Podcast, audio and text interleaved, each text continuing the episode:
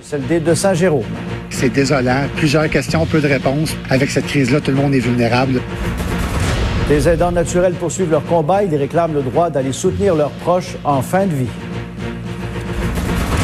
Reprise progressive de l'activité économique, les employeurs font face à un défi de taille. Parce que la petite entreprise, là, ben, elle a des problèmes de liquidité, puis c'est des coûts qui vont être importants pour elle.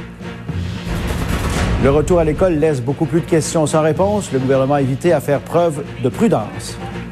Pour que l'ouverture d'une école n'en fasse pas un foyer d'infection.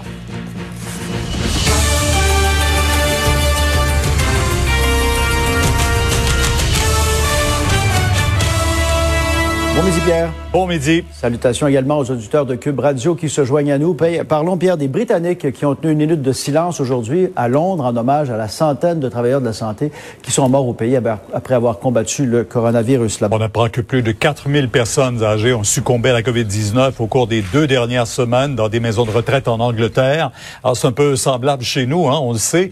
Euh, depuis le début de la pandémie, de pandémie pardon, les dirigeants des maisons de retraite déplorent que les décès des aînés en résidence du déconfinement qui est prévu la semaine prochaine. Il y a des agents de sécurité qui circulent dans le métro de Rome. On veut s'assurer que les usagers du transport en commun respectent les règles de distanciation.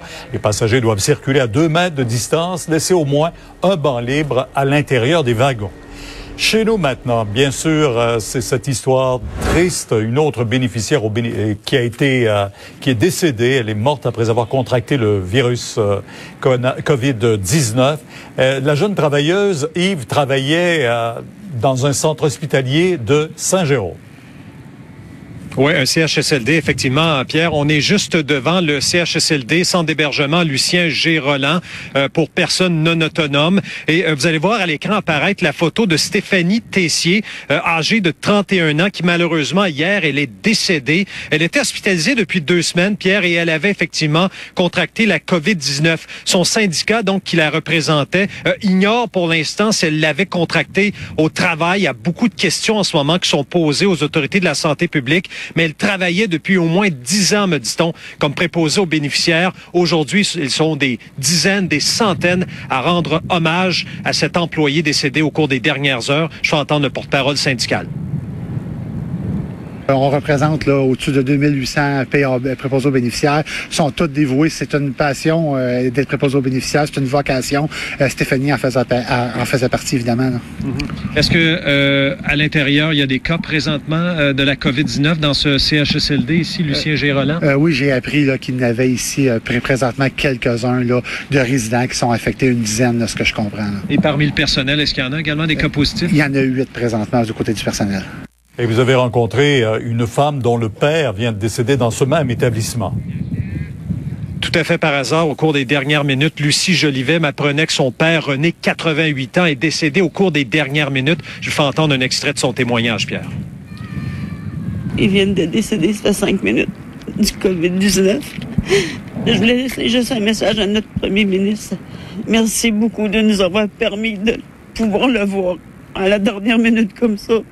C'est tellement important d'avoir être capable de leur dire adieu, là. Oh, que c'est touchant.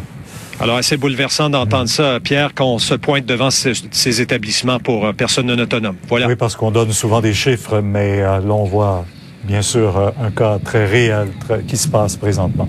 Merci. Au revoir. Depuis deux semaines, les proches aidants sont de nouveau permis sous condition dans les CHSLD. Or, Denis, il y a certains qui se plaignent de ne toujours pas être les bienvenus dans ces centres en ce moment.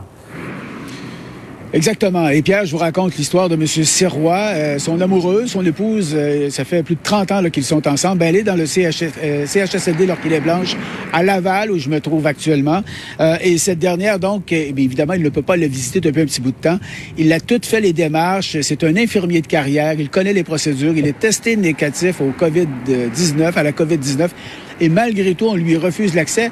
Et pire encore, il a soumis son nom à Je contribue. On lui a offert d'aller dans un autre CHSLD où il aurait pu prendre soin de plusieurs personnes âgées. Pas question d'entrer voir sa femme. Alors, il est très déçu de ça. Il voit l'état de sa femme euh, dépérir. On l'écoute. Depuis qu'on qu'on a défendu d'aller la voir, je trouve que son état se dégrade. Elle, elle était, ils ont, quand ça a été annoncé le 11 de mars, Euh, une semaine après, euh, mon épouse s'est trouvée à l'hôpital à la Cité de la Santé de Laval pour une déshydratation. Ça s'explique comment, ça? Ben, c'est manque de soins, manque de, manque de soins. Il manque de personnel. Ils n'ont pas de préposés, ils n'ont pas le temps. Ils n'ont pas le temps d'aller faire le, boire les patients.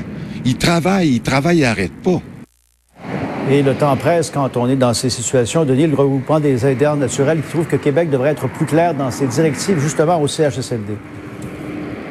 Oui, parce qu'on dit la porte est ouverte, mais c'est sous condition des CHSLD. Alors, euh, le regroupement a dit, écoutez, il faudrait faire quelque chose.